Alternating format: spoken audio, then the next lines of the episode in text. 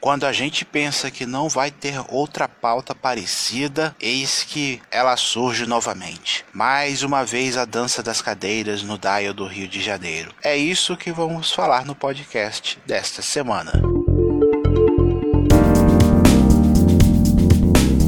Seja bem-vindo ao episódio 85 deste podcast. A Mood FM não está mais nos 104,5 MHz desde o final do mês de fevereiro. Isso porque a emissora vai mudar de dial. A Mood vai voltar no dia 15 de março na frequência 91,1 MHz, hoje ocupada pela Rádio Mania a movimentação também faz parte de uma parceria com a Band Rio. A Mood continua com a sua programação normal pela web. Alguns de seus conteúdos com essa parceria serão transmitidos pela Band TV na capital fluminense. Sua proposta era de ser uma emissora diferente de todas as outras, inspirada nas novas tendências e plataformas de streaming, com playlists para cada momento do dia dos ouvintes. Um dos acordos firmados de acordo com o portal Todo Rádio, será a transmissão de diversos conteúdos musicais originais da Mood FM na Band,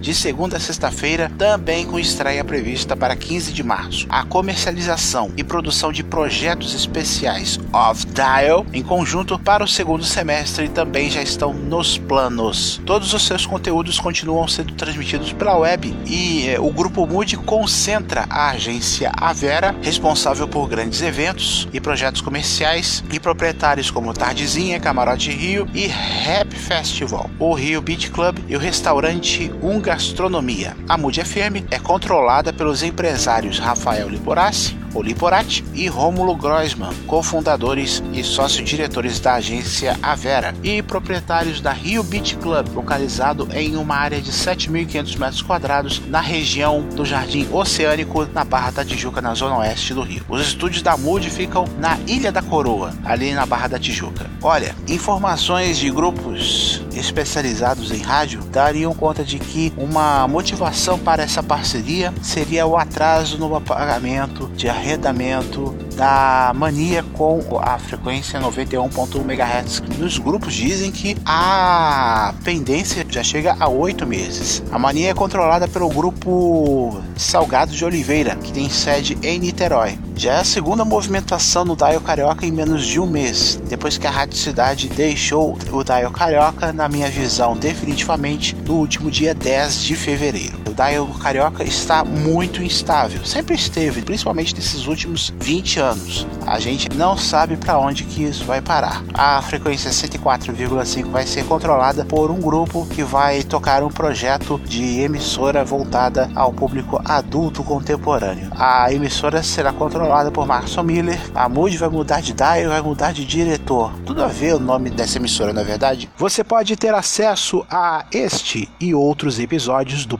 podcast no arroba área do Marcel no Instagram e no Twitter. Chegamos ao final de mais um episódio. Agradeço a sua audiência e a gente se fala no próximo episódio. Até lá!